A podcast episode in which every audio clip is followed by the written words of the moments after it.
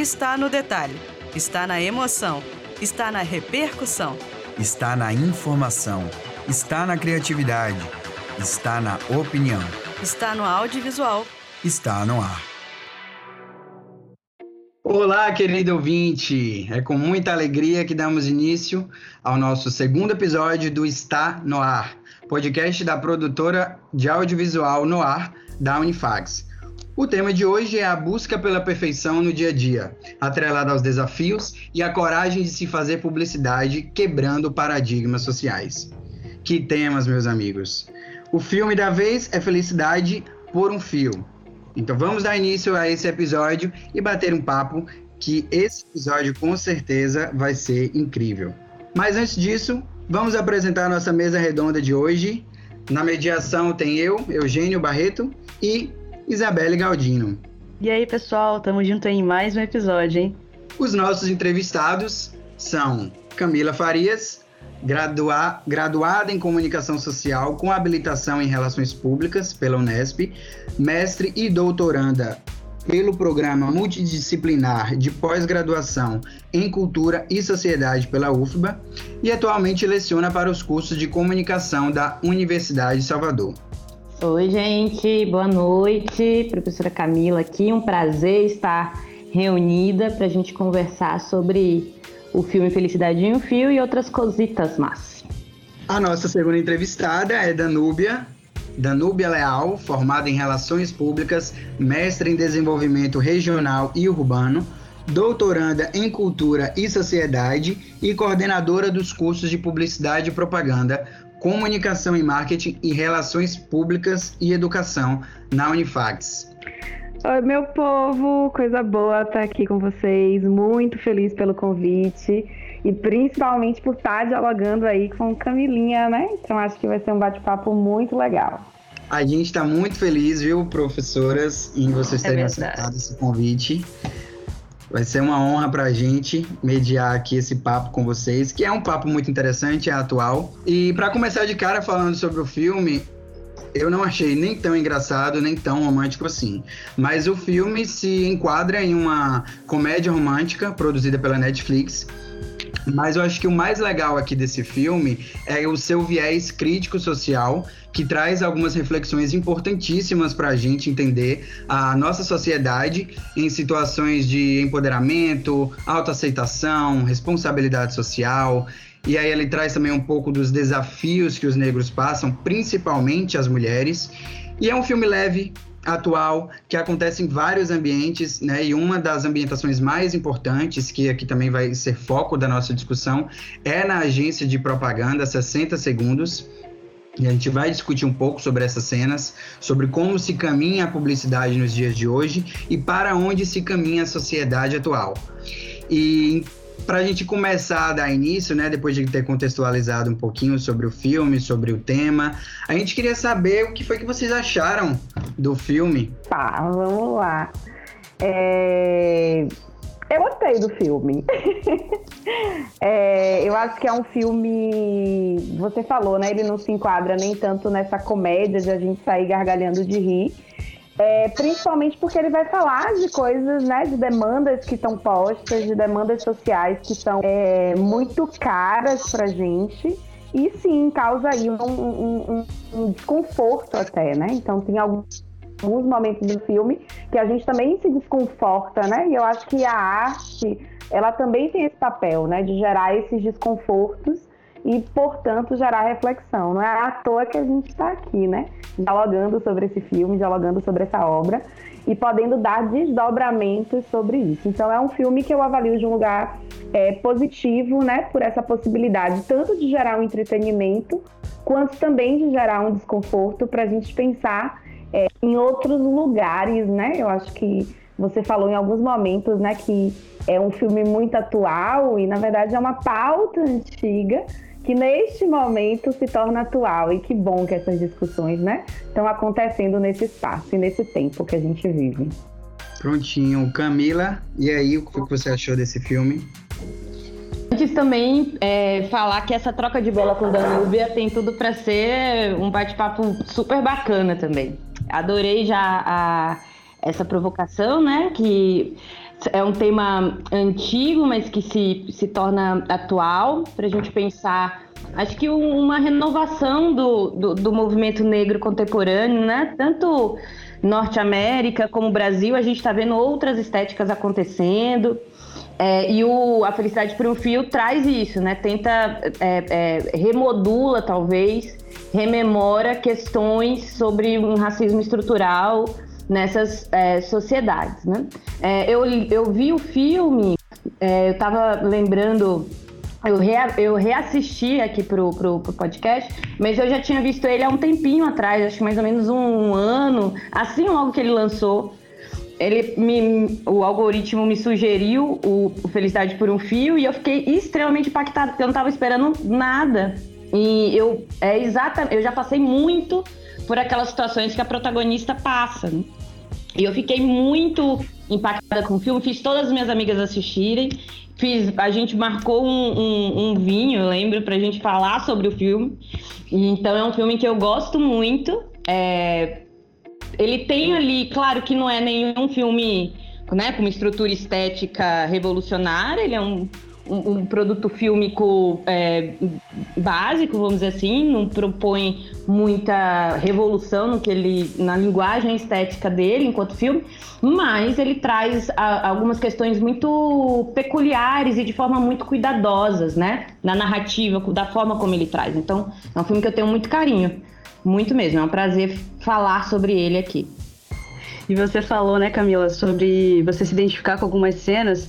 Eu também gostei bastante do filme e, de fato, foi uma surpresa, né? Porque eu achei que fosse ser mais uma comédia romântica do Netflix. Mas logo no início do filme, no comecinho, eu já me identifiquei muito com uma cena e já chamou logo a minha atenção, que é a cena em que a personagem principal, a Violet Jones, ela é retratada quando ela era criança, né? A cena que ela tá num clube com os pais e ela vê todas as crianças se divertindo e tal, e ela sem poder entrar na piscina por causa do cabelo que está alisado. E aí quando ela decide então aproveitar, pular na piscina, ela acaba virando chacota de outras crianças, porque, né, quando ela molha o cabelo, o cabelo volta a ser volumoso, cacheado e tudo mais. E aí isso acaba gerando uma reação é, ruim, assim, das outras crianças e tudo tal. E depois do filme, a gente tem uma outra cena que vai contrastar com essa. Quando ela conhece a Zoe, uma outra criança que passou por uma outra criação diferente que a Violet passou. E nessa cena ela até vai confrontar a Zoe e falar assim: olha, se minha mãe fosse a sua mãe, seu cabelo não estaria assim.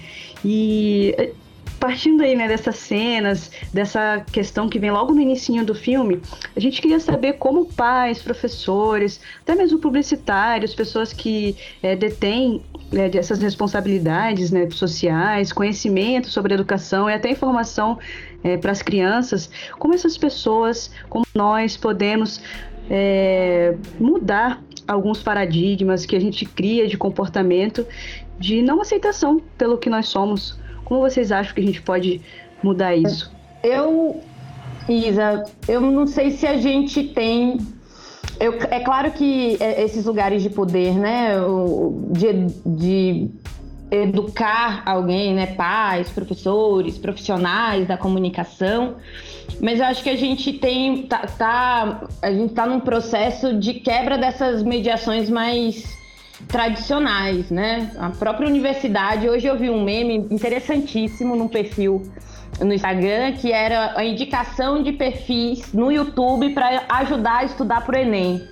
E eu achei isso incrível, porque mostra esse deslocamento das instituições tradicionais. Então, eu acho que nós, enquanto profissionais da comunicação, enquanto pais, enquanto professores e professoras, a gente talvez seja, é, a gente tenha aprendido a ser muito mais um, um, um, um gestor ali dessas tendências de comportamento que vem das gerações que vão chegando, né, que vão ensinando para gente novas liberdades. Então você vê é, é, que uma geração aí de 15, 20 anos é, né, nascida nos inícios do finalzinho dos anos 90, em, é, início dos anos 2000, tem muito mais liberdades estéticas de assumir o que são, cabelos coloridos, liberdades é, sexuais, o, o, esse movimento do cabelo crespo voltando de novo, no sentido de pertencimento a essas estéticas. Então, é, é, acho que a gente tem um lugar mais apropriado quando a gente é, abre diálogo com essas novas tendências de comportamento e não tentando impor alguma coisa, né? Porque se a gente for impor para essas novas gerações que vão chegando, o diálogo não vai ser feito. Então, eu gosto de me para eu não ficar nervosa com a responsabilidade que é ser uma professora de comunicação, eu gosto de pensar muito mais como uma mediação e como uma antena, então sempre procurando estar atualizada, estudando sobre essas tendências de comportamento que versam sobre esse momento de agora que a gente está vivendo, né? Que é interessantíssimo. Eu acho super interessante. Então, acho que eu vou por aí.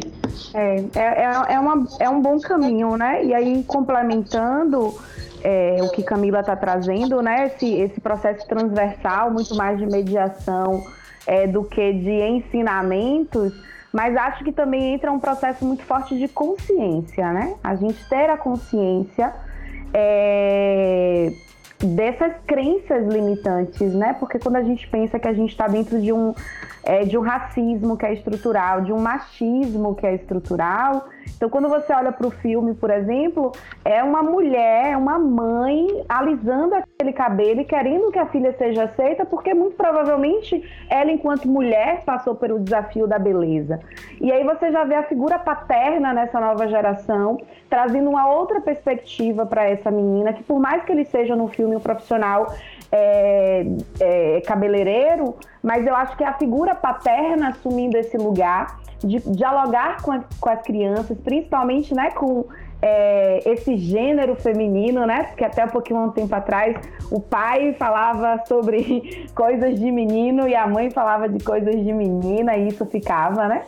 E aí, trazendo o filme, né, como vocês trouxeram, que de alguma maneira ele foi é, tendo efeitos aí na nossa vida, é, e quem me conhece já sabe, né? Não poderia ter esse podcast sem uma história de Felipe no meio. é, meu filho, ele, desde que eu virei mãe, ele virou minha grande aprendizagem da vida, né? A gente sai dessa pauta de querer ensinar e entende que quando uma criança chega, a gente vai aprender com ela. E o que que acontece? Quando o Felipe tinha 3 anos de idade, 3, 2 para 3 anos, eu alisei o meu cabelo. Eu que nunca tinha alisado meu cabelo até os 25 anos de idade, 26 anos, estava numa fase, queria ter um cabelo diferente, consciência dessas pressões, né? Me achando que eu só queria mudar. Mas na verdade querendo me encaixar num padrão, né? E aí com aquela desculpa de que era mais fácil, era mais prático, é, com várias desculpas, né, que colocam pra gente, eu alisei o cabelo. E aí durante uns três anos, assim, eu fiquei com o cabelo alisado, a partir do momento que aquilo começou a me incomodar, porque a minha identidade não estava posta, né, nesse cabelo alisado. E eu decido fazer a transição. E eu decido fazer a transição com um filho que me conheceu e me reconheceu com cabelo liso. E ele me provocava, ele dizia: Seu cabelo tá estranho. E era engraçado que ele ia cheio de dedos para me dizer, né? E eu, filho, mas você não tá gostando? Ele: Esse não é o seu cabelo. E aquilo foi muito forte para mim, né? Então, meu filho não estava reconhecendo o meu próprio cabelo. E ali, óbvio, que aí a consciência veio, né, do impacto que a gente tem nessas pequenas escolhas, principalmente aquilo que é da nossa identidade, né? E eu penso muito nisso, né? Que essa consciência, muitas vezes, ela vem através do exemplo. Ele tá agora indo para adolescência, 12 anos, e agora ele tem um novo é, bordão aí, né? Ele fala assim para mim: começou essa semana. É, fácil é me julgar, difícil é ser eu. Ele deve ter visto em algum vídeo, não é possível. Fácil é me julgar, difícil é ser eu. E aí isso me remeteu muito forte a essa história, porque é isso mesmo, né? Fácil a sociedade toda julgar a gente do que é belo, do que é estético, do que é certo, do que é errado. Difícil é a gente conseguir sustentar quem a gente realmente é. E quem a gente realmente é? né? Então, quando a gente olha para o filme, a gente vê essa necessidade de um mergulho, né, nessa piscina, de um aprofundamento nesse ser, quem eu sou, para eu conseguir sustentar isso, né? Então é fácil me julgar, mas é difícil ser eu, né? Então, quando eu vejo meu filho de 12 anos verbalizando isso de um lugar de até provocação materna comigo, mas de alguma forma está posto de que essa, essa nova geração tem olhado para esse processo identitário de um lugar diferente do que a gente olhou há um tempinho atrás, né? Eu estou achando incrível aqui que a protagonista do filme passa por isso, né? E a gente está aqui com três mulheres, cabelos de cachos, lindos inclusive, discutindo sobre esse assunto. Mas Danúbia tocou num ponto muito interessante aí com relação à mãe, né? E trouxe essa relação com seu filho e tudo mais. E eu queria, é, eu acho que se estende para Camila também essa discussão, porque a mãe dela, além de querer encaixá-la no padrão de beleza perfeito desde a infância, e seu personagem é aquele típico de filmes e novelas que idealizam uma vida perfeita para a filha, né? Pensada a partir da aparência, não só estética, mas no relacionamento, padrão de vida elevado e etc. E com isso, Violet acaba tendo uma infância difícil, uma criação complicada. E eu não sei se vocês tiveram essa impressão, mas no fim eu entendi que a mãe dela também foi vítima da sociedade de uma certa forma. E que isso, na verdade, é um ciclo que vai perdurando por gerações. Então a Violet meio que tem a chance de cortar esse ciclo, inspirada ali por Zoe, que é aquela criança com quem ela aprende tanto. E eu acho importante a gente frisar isso, né? Porque principalmente para os nossos ouvintes, né, que talvez tenha alguém que esteja passando por isso e tudo mais, e da importância que é ter esse alguém para cortar esse ciclo. Então, vocês acham que a sociedade está mudando, que esse ciclo vem se cortando por mais pessoas e aqui principalmente focando nessa pergunta, o que vocês diriam para essa pessoa que precisa ouvir palavras de conforto, força, para que é, seja cortado esse ciclo, que a gente consiga desconstruir aos poucos, claro que não é da noite para o dia e nem do nada que a gente vai fazer isso com a cabeça das pessoas, mas para que a gente consiga mudar isso aos poucos, né? E, e fazer com que essas pessoas tenham uma vida mais leve, digamos assim. O que vocês diriam para essas pessoas? Pode ser Camila agora. Uau, gente, tanta coisa, né? É, é... eu tô aqui já, meu Deus do céu, mirando e a gente tá na segunda questão.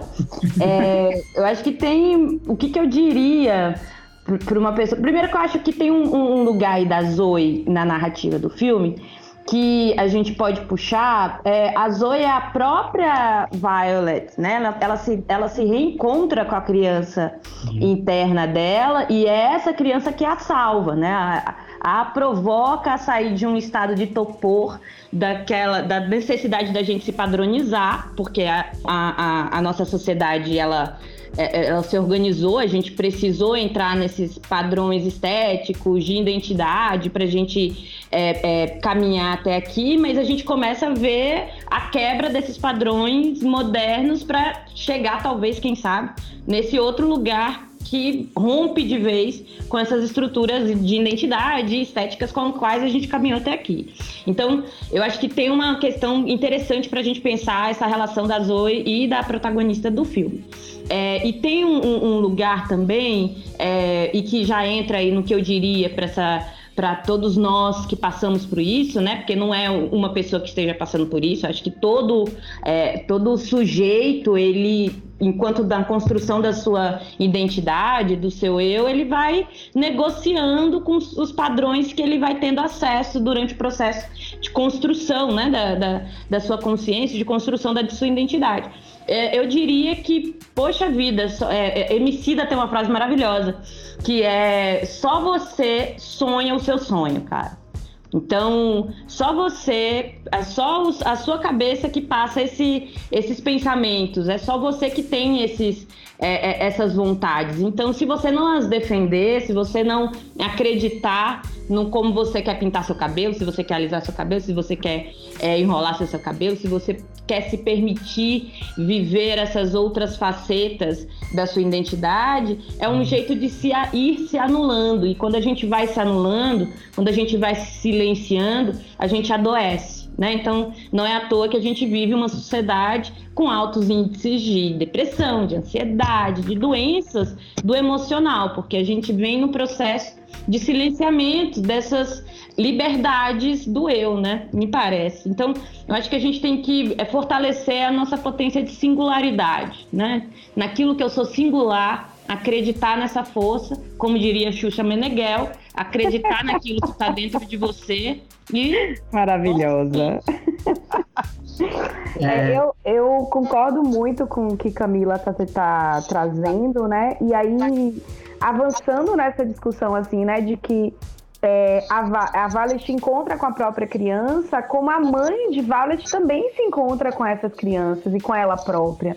Então, nessa relação do feminino e, enfim, de quem somos, olhar para trás, né? Olhar para o nosso ancestral, olhar para essa luta que muitas vezes a gente não reconhece, ou que quando a gente está ali transgredindo, saindo da infância, indo para a adolescência, a gente quer negar né? A gente só quer dizer não vou por aí, eu sou uma nova geração, eu vou por aqui, né? E quando a gente é, tem esses momentos de confronto que envolvem é, a nossa identificação, isso que Camila traz, né? Só você pode fazer por você. E você só pode fazer algo por você quando você percebe quem você é. Né? E quem você é tem um, um, um, um, ser histórico que foi criado por um grupo de pessoas, que teve uma vivência a partir de um, ser social, a partir de um ciclo. Então, assim, a gente tem todos esses padrões que foram criados, mas a gente também tem toda essa história por trás. Então, ao mesmo tempo que eu tenho aí.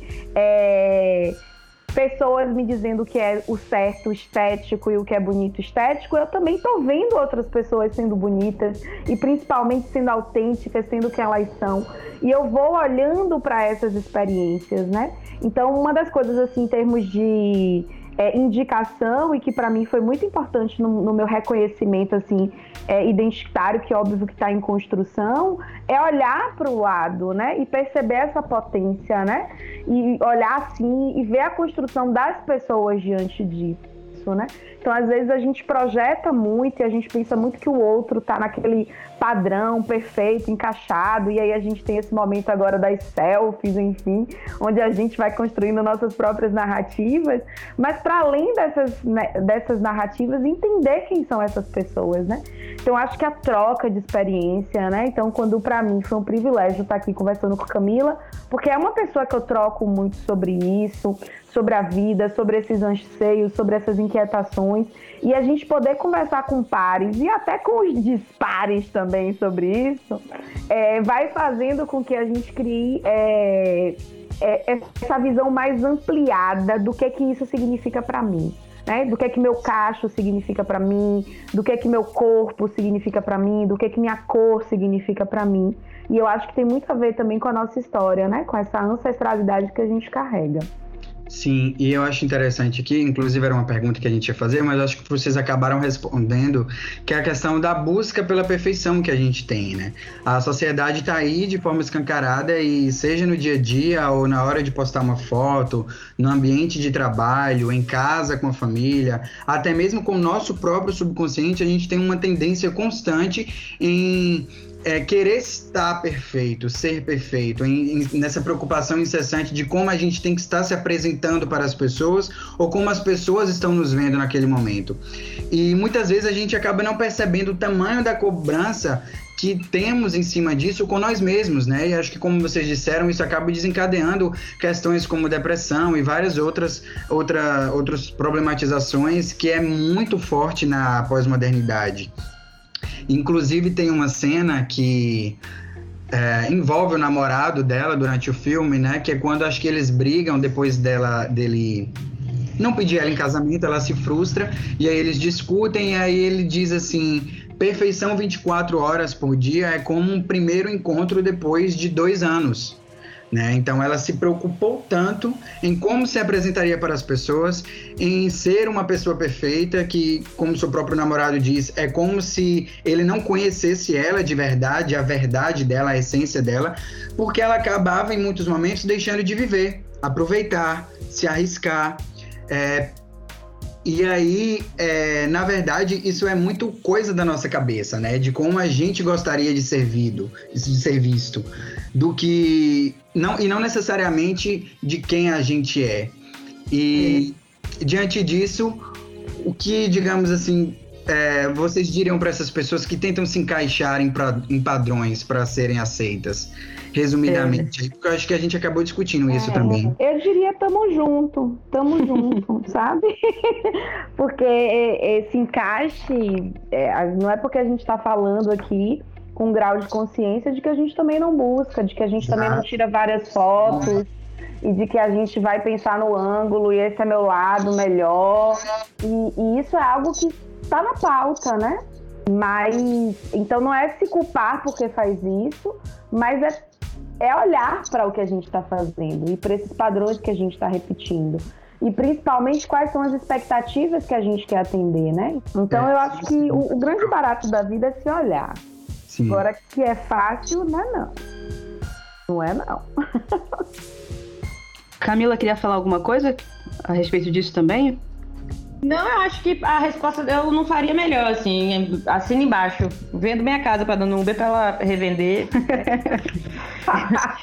é exatamente isso, né? Hashtag quem nunca, mas que tenhamos consciência, né? Bata sua selfie, mas entenda o que significa essa produção, né? Estereotipada desse eu na tela, né? Então, se, polici se, policiar um pouco, né? Talvez a palavra não seja se policiar, patrulha. Não, é. Tem que ser divertido, tem que ser gostoso, mas a gente tem que ter consciência política sobre o que significa isso, né? E quais são as consequências que pode vir a ser que essa, é, essa geração self que estamos, para onde a gente está caminhando, né? Então, é, é aquele equilíbrio, achar essa terceira via aí.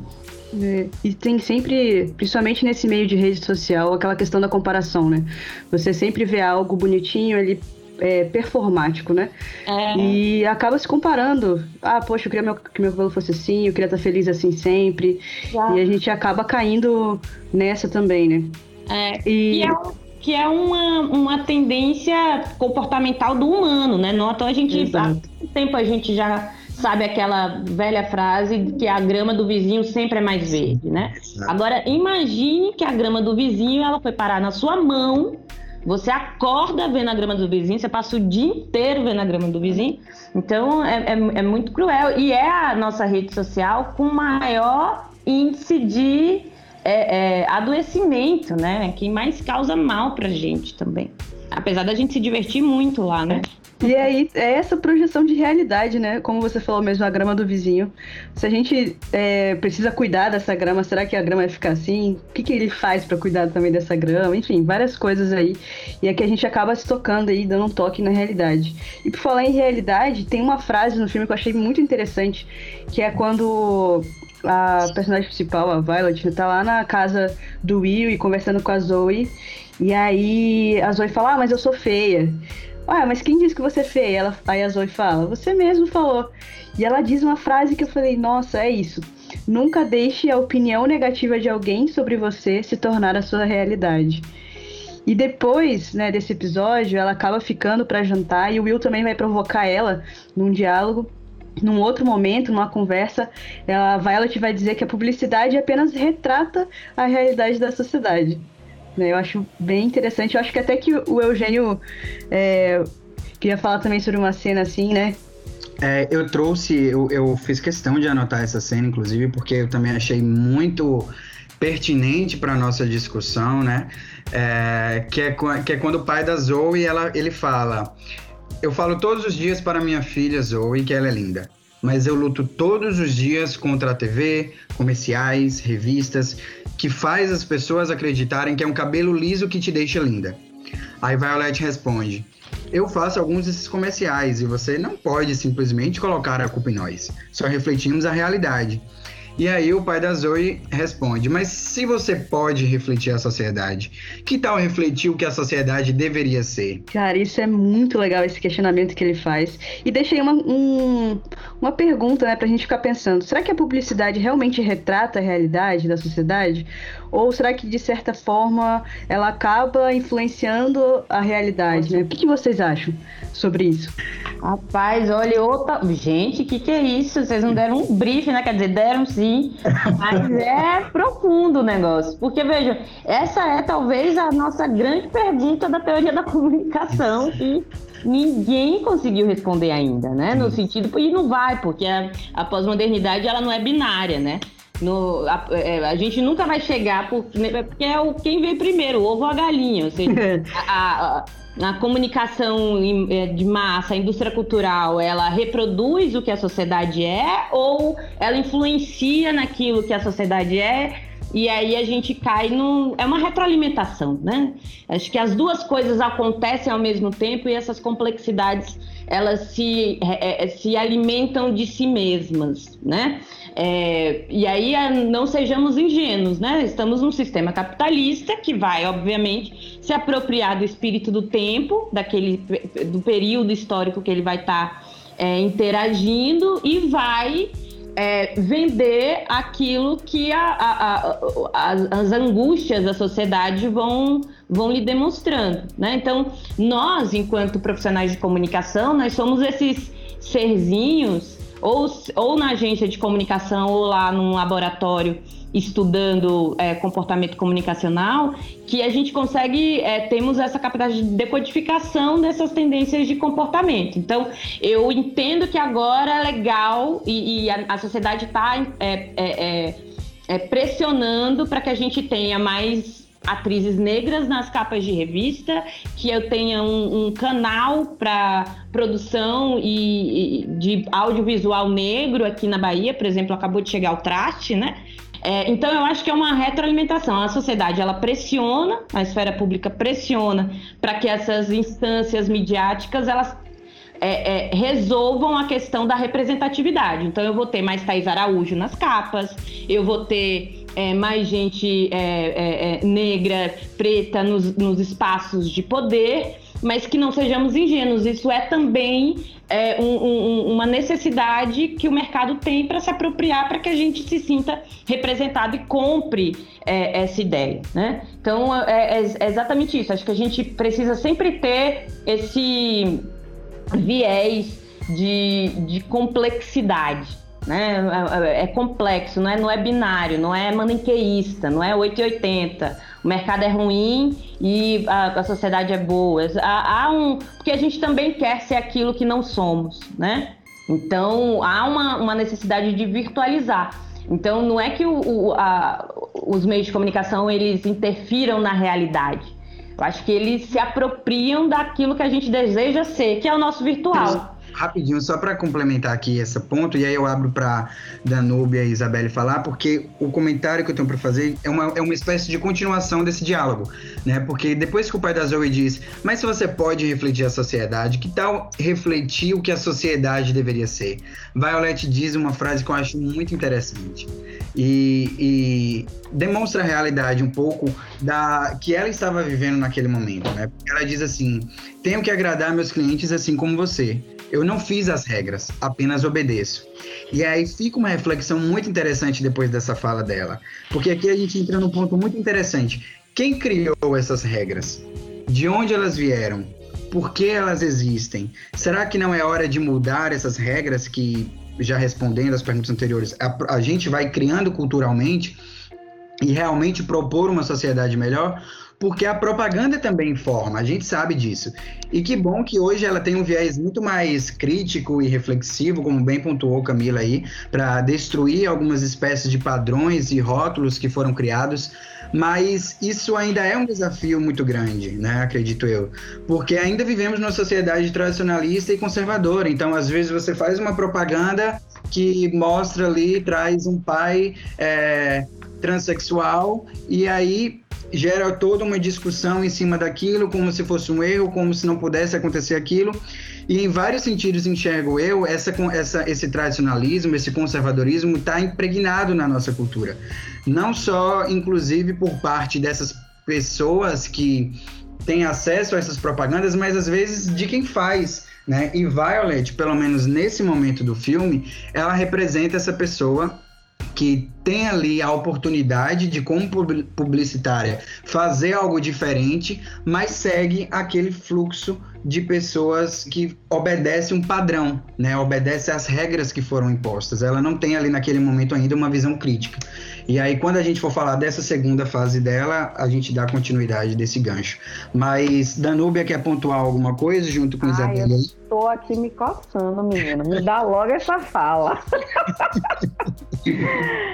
É, eu, eu acho que tem algumas questões, né? Então, indo aí na onda de Camila, não é binário mesmo, é extremamente complexo.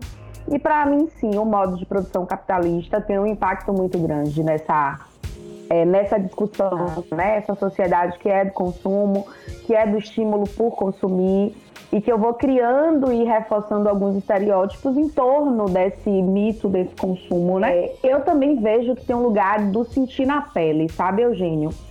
É, quando você fala assim, consciência crítica, às vezes a gente tem uma consciência crítica sobre determinada coisa, mas a gente não sentiu, a gente não viveu. Se a gente pega a analogia baseada no filme, por exemplo, né? É, enquanto ela não tinha sentido na pele todo o impacto que isso representava para o eu dela, para a identidade dela, ela era a melhor gerente de contas, de campanhas para produtos de beleza. Quando ela é, raspa o cabelo e aquela raspagem do cabelo é, é, no ato inconsciente, né? Bêbada, como se eu não tivesse consciência do que eu tô fazendo. Então é muito simbólico isso no filme, né? Não é de um lugar tão consciente, mas é de um lugar agora tenho que lidar com isso. Que ela vai mudar o produto, né? Que ela vai mudar porque ela, ela, ela quer sair da beleza porque ela não se sente bela para falar da beleza, né? E disseram para na verdade afastam ela, né? Porque ela faz uma apresentação ruim. É como quem dissesse assim: quem não tá se sentindo bem, quem não tá se sentindo belo, não pode comunicar isso. E ela provoca a liderança dela para atuar em outro segmento e ela é muito questionada com relação a isso, né? Então, quando a gente sente na pele, e a gente tem alguns exemplos aí maravilhosos, é, quando. E aí falando de bastidor também, né? Quando Camilinha traz o exemplo, né, de que Thaís Araújo tem que estar na mídia, Isa tem que estar na mídia para poder, de alguma forma, esses espaços serem ocupados e que a gente não se engane, que há sim um espaço crescente sendo conquistado, mas há também uma indústria por trás disso, querendo dizer, ah, vocês querem se sentir representados, tome aqui, vamos virar produtos para isso. Mas, por exemplo, a gente vê a possibilidade disso estar tá sendo criado, isso está sendo gestado, porque quem está por trás, quem está fazendo o bastidor, também está tendo esse lugar de fala, né? Então a gente pega um Elísio Lopes Júnior, por exemplo, que hoje é um dos produtores roteiristas da Globo Negro e que ele faz os programas de Lázaro Ramos, enfim, algumas produções que estão justamente é, quebrando alguns desses paradigmas, e ele consegue fazer isso porque baiano, negro, é, periférico, e consegue olhar para essa realidade de um lugar de que ele sabe como representar. Então, às vezes, assim, eu me pego discutindo com algumas pessoas que nunca sentiram algumas questões na pele, e às vezes, assim, eu já saí tinha um momento que eu ficava assim angustiada, meu Deus, como é que não percebe o que é óbvio? Não consegue. Não consegue porque não sentiu e simplesmente um relato de um outro muitas vezes não é suficiente ah. para ilustrar, né? É o lugar de fala e o lugar do sentir também, né? Que é muito forte. Então, é, esse, essas aberturas de espaço elas são importantes, né? Então, se eu tenho na agência um público mais feminino, ele vai poder dizer, olha, é, a gente bebe cerveja, a gente não é só parecido com a garrafa da cerveja. Aliás, a gente nem parece com a garrafa, para vocês estarem chamando a gente de loura, de ruiva, de não sei o quê. Então, isso tá, traz uma transformação. Se eu tenho um negro nesses lugares de poder ele vai dizer: olha como essa máquina aqui está funcionando e está beneficiando só quem tem outra cor. Então, quando a gente faz com que essas pessoas que sintam na pele possam participar, não só é, alegoricamente, não só na cota, não só tem um negro nessa campanha aqui, né? Não só aquela cota que está se constituindo. E aí, uma das é, professoras que eu mais vejo hoje provocando isso dentro da nossa faculdade é justamente Camila, né? Os processos de TCC que a gente teve no semestre passado, ela questionava muitos alunos, né? é, sobre essa configuração e esse roteiro que eu penso e essa, esse conceito que eu penso para uma campanha, muitas vezes sem problematizar essa questão da cor, essa questão do gênero. Então, se a gente começa a colocar essas discussões elas vão fazer parte do processo criativo. Se a gente não coloca essas discussões, a gente vai continuar reproduzindo aquelas receitas que deram certo, né? Então a gente tem uma receita de bolo, coloca um casal feliz, uma, uma margarina, uma delícia no meio e todo mundo vai comer margarina. Então a gente continua reproduzindo a família tradicional brasileira feliz.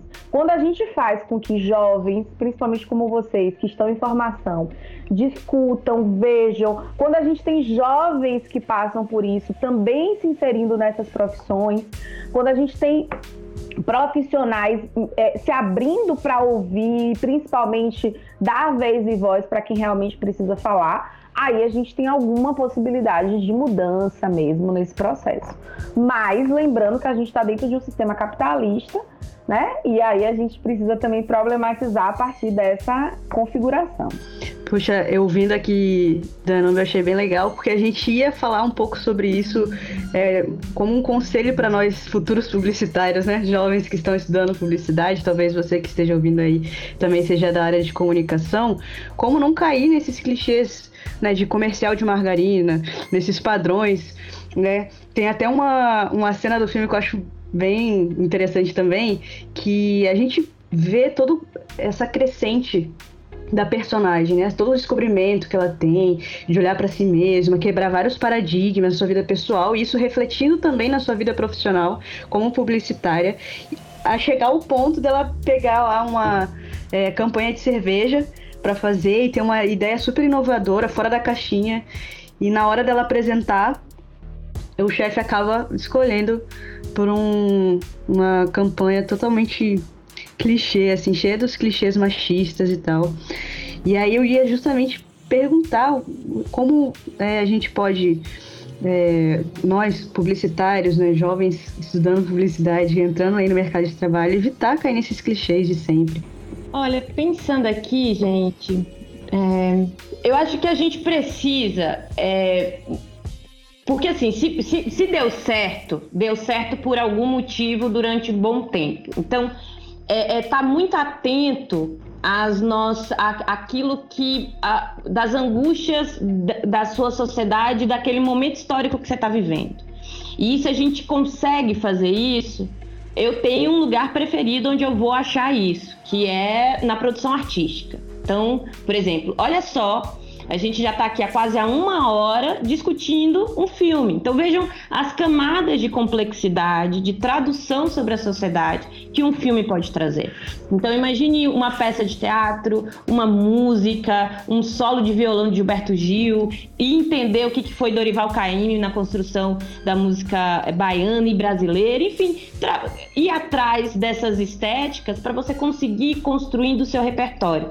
E aí ao construir esse seu repertório sobre sociedade brasileira, você começa a ter insights sobre as angústias que são históricas nessa sociedade e como publicitário, como comunicador social, né? Você tem um, um, um, uma paixão por produzir novas histórias. Então, como é que eu conto novas histórias e abarco, às vezes, aqueles sujeitos que foram marginalizados durante esses processos históricos da nossa sociedade brasileira? E agora, como é que eu faço isso sem estereotipar? Né? Sem, porque a gente é, é, é, teve os nossos é, é, grandes astros negros, teve os nossos é, é, é, exemplos da negritude que alcançaram sucesso, mas eram sempre aqueles pontos de exceção, passavam também por um processo até de branqueamento da sua identidade, né? Ah, eu não, sei falar sobre isso, eu não sou preto, né? Essa é uma grande frase clássica de jogadores de futebol no Brasil, isso é uma frase clássica, às vezes, de artistas que estão no espectro da negritude, mas não se entendem porque embranqueceram no processo.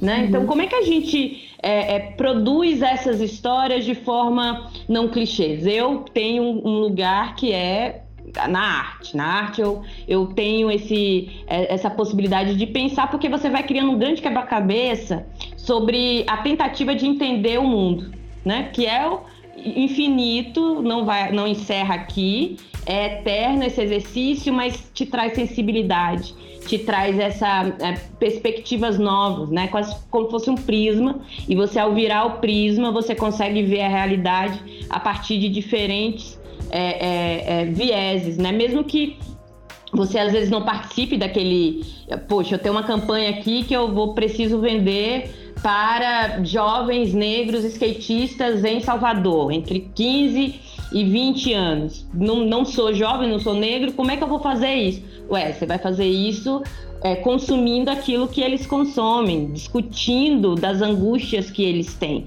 os medos, os sonhos e entendendo como é que essa galera se comporta para traduzir isso, né, no, no, esporte, na arte, quem são as, as, referências, né? E obviamente, gente, né, não vamos esquecer, a gente está aqui no, no ambiente da universidade estudar, né? Ir atrás Aí. da base teórica que traz sobre, que vai falar sobre essa, esses comportamentos, né? E aí, assim, só pegando esse gancho, né? Pensando nessa sociedade que a gente vive extremamente conectada, mas justamente o que falta é conexão, né?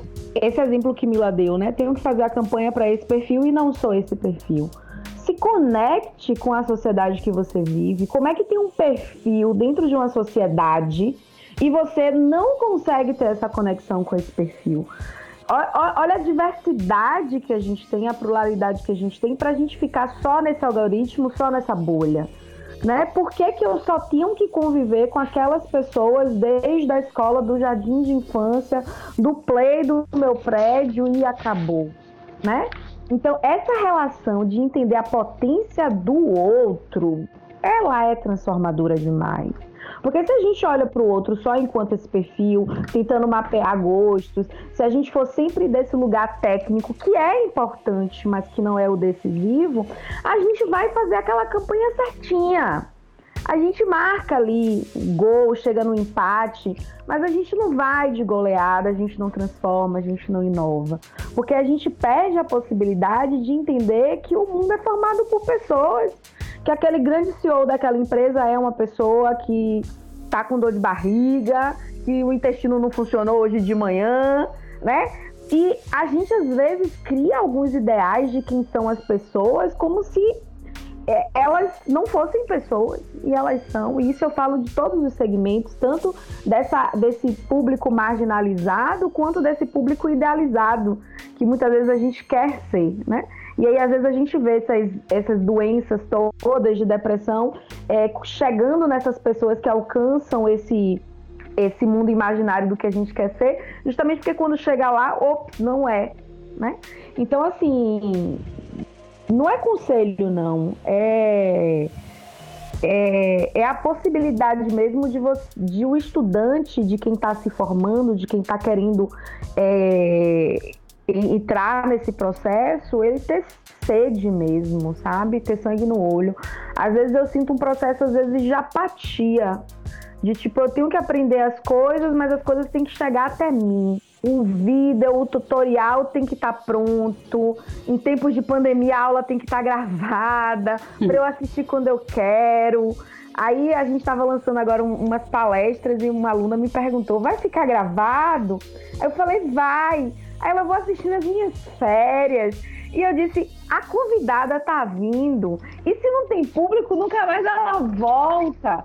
E se você fica com dúvida, que hora que você pergunta? Né? Então, assim, é, alguns é, desses produtos geram uma comodidade, uma passividade que não combina com a criatividade, porque a criatividade é altos e baixos, é ir e vir, é, é conectar, se aprofundar, pensar no seu repertório, pensar em referências, né? Então é uma reinvenção o tempo inteiro.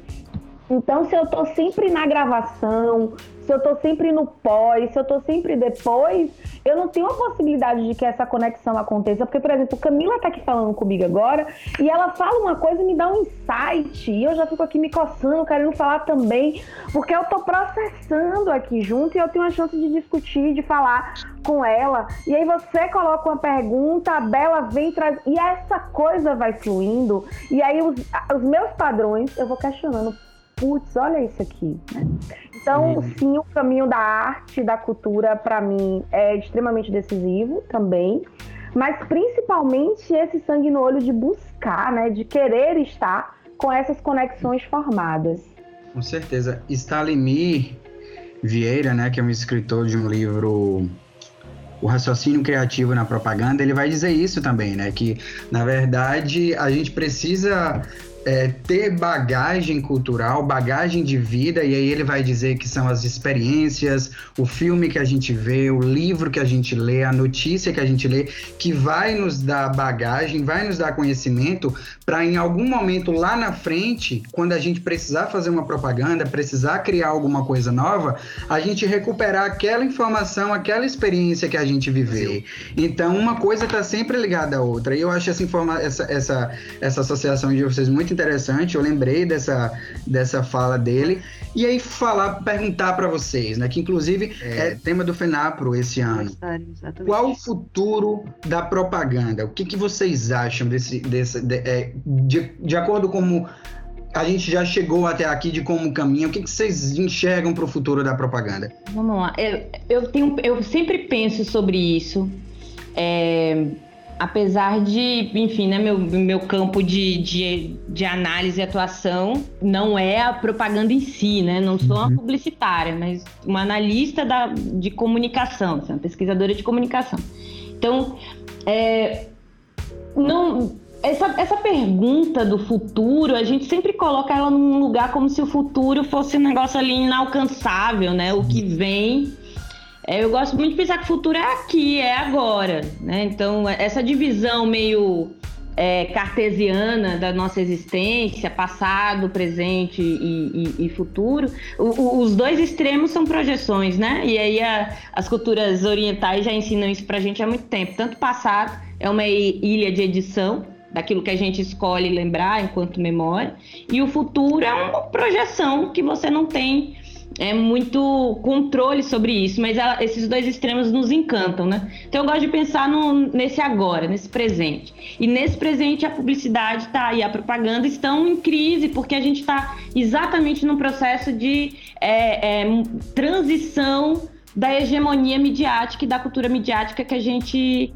possui, né? A gente vivia uma, um, um, uma cultura midiática massiva e isso acabou, explodiu, tá? A gente está fragmentando a nossa existência, né? Então, quando a gente fragmenta, quando a gente explode aí esse polo emissor da, da comunicação de massa, a gente vai criar as bolhas, a gente, todo mundo tem seu canal de YouTube, todo dia eu conheço um novo influencer no Instagram que tem milhões de seguidores e que é, é uma coisa extremamente específica, é uma pessoa que faz bolo com cobertura de morango orgânico e ela tem milhões de seguidores. Então, eu estou fragmentando a produção midiática. Na cultura de massa, eu tinha isso muito canalizado e centralizado. E isso, ao fragmentar, eu com, começo a produzir indivíduos que vão alçar um protagonismo midiático que não era permitido na cultura de massa. Então eu acho que nós, enquanto comunicadores sociais, a gente tem que entender que esse consumidor que está do outro lado da tela, ele não é mais passivo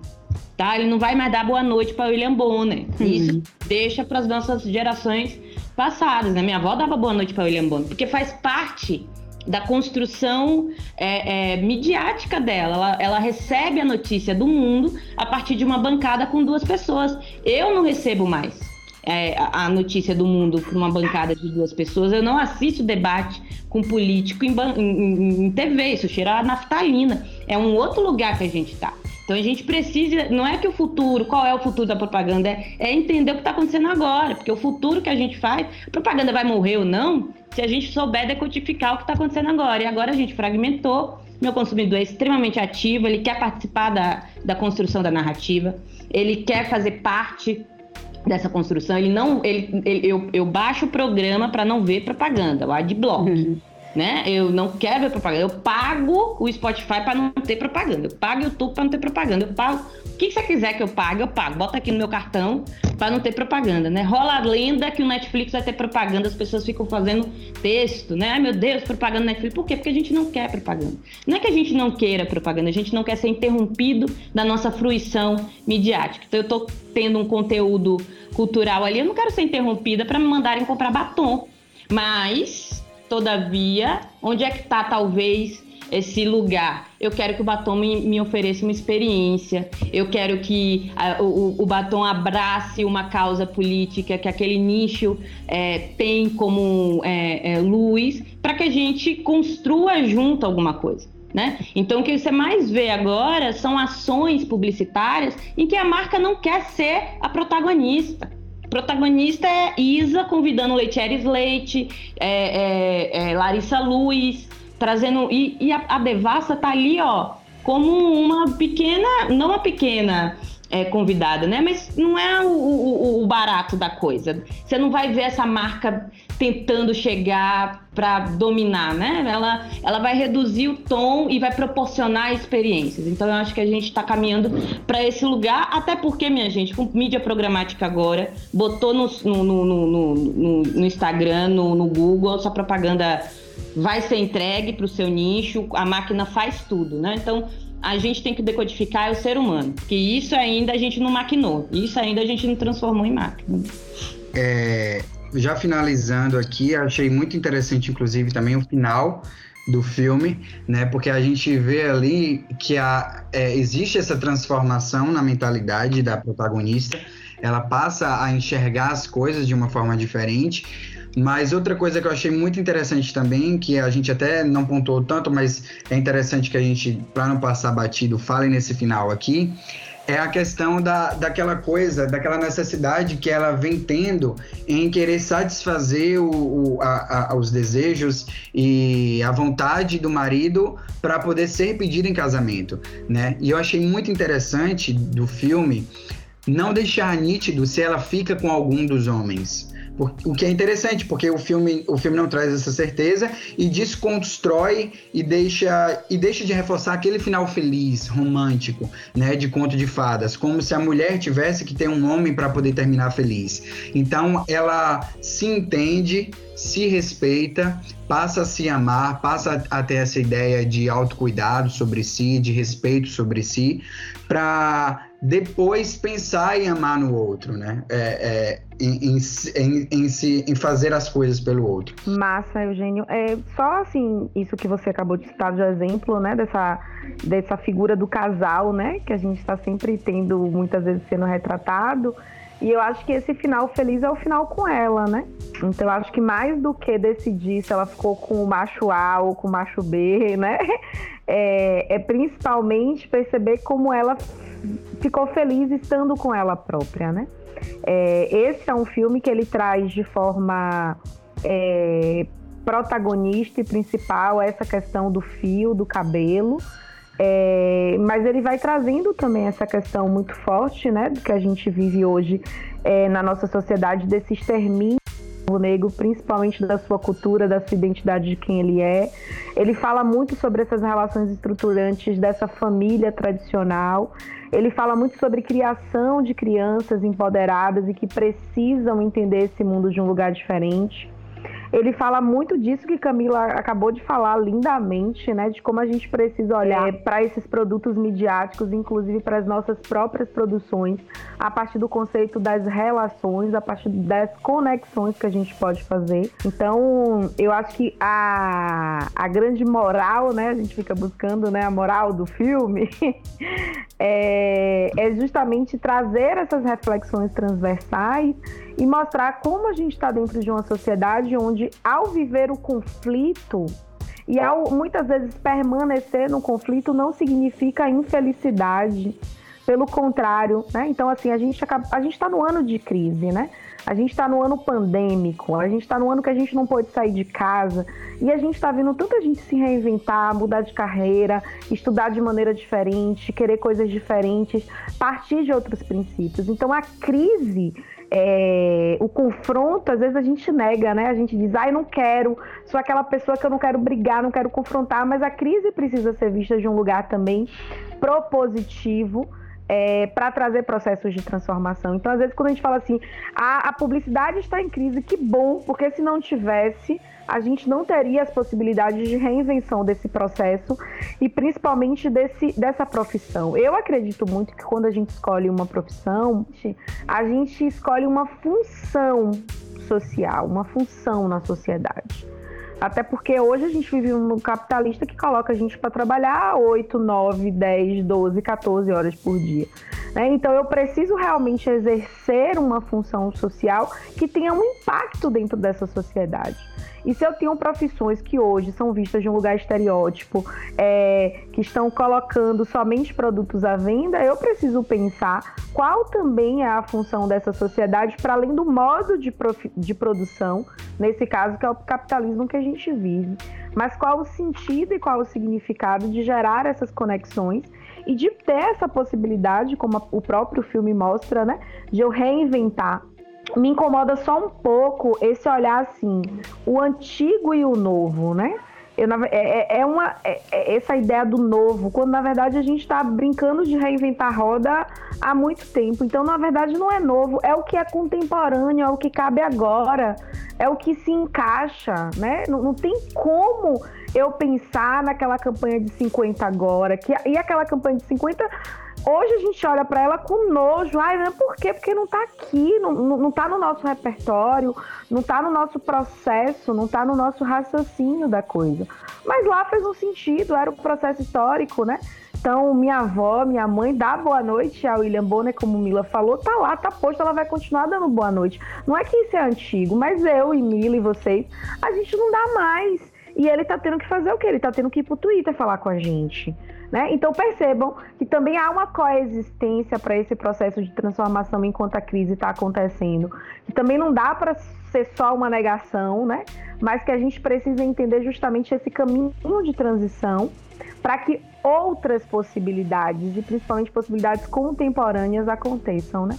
Então, que a gente esteja atento a esses movimentos, e aí, quando a pergunta é do futuro e que Camila coloca assim, pô, é tão bom a gente vivenciar o presente, é porque é isso, é esse contemporâneo, é essa linha tênue que a gente não valoriza aqui. Esse exato momento que eu tô conversando com Eugênio, com Isabelle, com Camila, é isso aqui, sabe? Essa aura aqui. Só vai acontecer agora. E depois, depois eu vou dormir, daqui a pouco eu vou morrer, amanhã, Danúbio, oh, morreu, não pode nem ir pro enterro, Covid, não acabou, né? Então, esse futuro que a gente coloca de um lugar de desdobramento tão irreal e tão fadado à frustração, sabe? Que na verdade a gente acaba perdendo esse fio da felicidade nesse cotidiano e nesse contemporâneo que a gente está vivenciando. Ótimo, ótimo. O papo tá muito bom, gente. Mas o que a gente precisa finalizar, eu queria só me despedir de vocês, duas, três no caso, agradecer aqui a, a, a participação, por terem aceitado esse convite. É, querem dar só um, um, alguma palavrinha final para a gente dar um tchauzinho aqui para os nossos ouvintes? Ah, eu quero. É, queria dizer que Danúbia, pelo amor de Deus, não vale morrer, tá? Já fiquei nervosa. Você, por favor, não morra. Você, não você está na hora. É, não está na hora, você fica bem viva aí onde você está. É... Gente, eu adorei, assim. É... Eu gosto muito de falar, né, sobre comunicação. Concordo com muito, muito, muito, muito com o que Dan acabou de, de dizer. E é, só retomar um pouquinho sobre aquela, é, aquela curiosidade, aquela, aquele sangue no olho por tentar entender que sociedade é essa. Então, não sejamos passivos em achar que o que, tá, o que acontece é porque acontece. Não, né? Somos seres culturais, portanto, respondemos a determinados padrões de comportamento e a gente pode e temos ciência para é, conseguir decodificar esses comportamentos, né? E o nosso campo de, de atuação, que é o da comunicação social, é o lugar maravilhoso para a gente tentar decodificar esses comportamentos humanos. Então, é, esse exercício aqui da gente, a partir de um filme, a partir de um processo fílmico, tentar entender sobre a sociedade, seus, as suas angústias, seus, suas violências, suas formas de comunicar é um processo libertário é, e revolucionário, né? Às vezes a gente coloca a revolução como um lugar gigantesco. Não, não, ela é bem pequenininha, ela está aqui todo dia, possivelmente perto da gente. Então, muito obrigada. É uma noite maravilhosa. Muito obrigada mesmo. Boa parceria, boa companhia. E é isso. É, gratidão, gente. Assim, é, além do privilégio que vocês me proporcionaram de estar dialogando isso com Camila, que está na minha bolha. que é uma pessoa que eu confio e compartilho muito, então conversar com pares é sempre gostoso também. É, mas principalmente com vocês, né? Ver vocês é, provocando e trazendo essas pautas, ver vocês com esse nível de maturidade para trazer essa discussão. Então, me senti muito feliz e privilegiada de estar aqui discutindo com Isabel e com Eugênio é, e com toda a equipe que está por trás, né, que eu sei que organizou e que planejou isso tudo. Então, agradecer, né, gratidão e parabenizar. Eu acho que essas iniciativas elas não podem ser pontuais. É, é, é esse movimento que gera aquilo lá que vocês perguntaram para a gente, né? Então é essa inquietação, é esse tô incomodado, é esse vou fazer alguma coisa. E muito parabéns, tá? Pelo, pela estrutura do que vocês estão fazendo, por um projeto tão bacana e principalmente isso que Mila falou, né? Que provoca uma revolução, principalmente quando junta né, pessoas e faz com que pessoas expandam e daqui já sai desdobramentos. Obrigado, obrigado, Pro. A gente fica muito feliz com esse é feedback sim. de vocês. A gente faz, a gente, é, esse podcast é para os alunos também, né? É da gente para a gente, no caso. E ter vocês aqui compartilhando desse conhecimento, dessas informações, é muito gratificante para a gente, porque engrandece a nossa vontade de, de, de discutir sobre essas questões e promover essa informação a mais, né? Que na verdade, como a gente mesmo já pontuou durante a própria entrevista, tudo é bagagem, né? Tudo é inspiração para lá na frente a gente pegar uma informação daqui, transformar numa propaganda, inovar, gerar posicionamentos críticos, refletir sobre as questões sociais. E para finalizar mesmo aqui já a, é, a nossa fala, é, eu queria trazer só um diálogo final do filme para deixar reflexão para os nossos ouvintes. Que é quando o pai de Zoe diz: Você quer mudar o mundo? E Violet responde: Não, uma cabeça por vez. Então, a gente deixa essa reflexão aí. E para finalizar de verdade, vamos ouvir o que Isabelle tem a dizer sobre o que está no ar em outras mídias sociais da Noir. Está no Insta, está no YouTube, está no Spotify, está na produtora Noir. E mais uma vez eu estou aqui para contar para vocês o que está por aí na Noir. Saiu um post especial do Dia do Livro, com indicações de livros que viraram adaptações em filmes e séries. Então corre lá no nosso Instagram, arroba Produções no Ar, para ver. Aproveita e comenta também se a gente esqueceu alguma indicação, vai que, né? e conta pra gente, vocês gostam desse tipo de adaptação? Ainda no Instagram, no dia 28 de abril, nós teremos um cine debate e o tema é Relações étnico-raciais. A essa altura do campeonato, eu acho que eu já dei motivos suficientes para vocês seguirem a gente lá no Instagram, caso vocês ainda não sigam, né? E tem mais! Se inscreva no nosso canal do YouTube, no ar Núcleo Audiovisual Unifax, que também vai sair vídeo por lá. Eu fico por aqui e até a próxima! Esse podcast foi gravado pela Unifax Campus CTN. Técnico de áudio Raimundo Barbosa.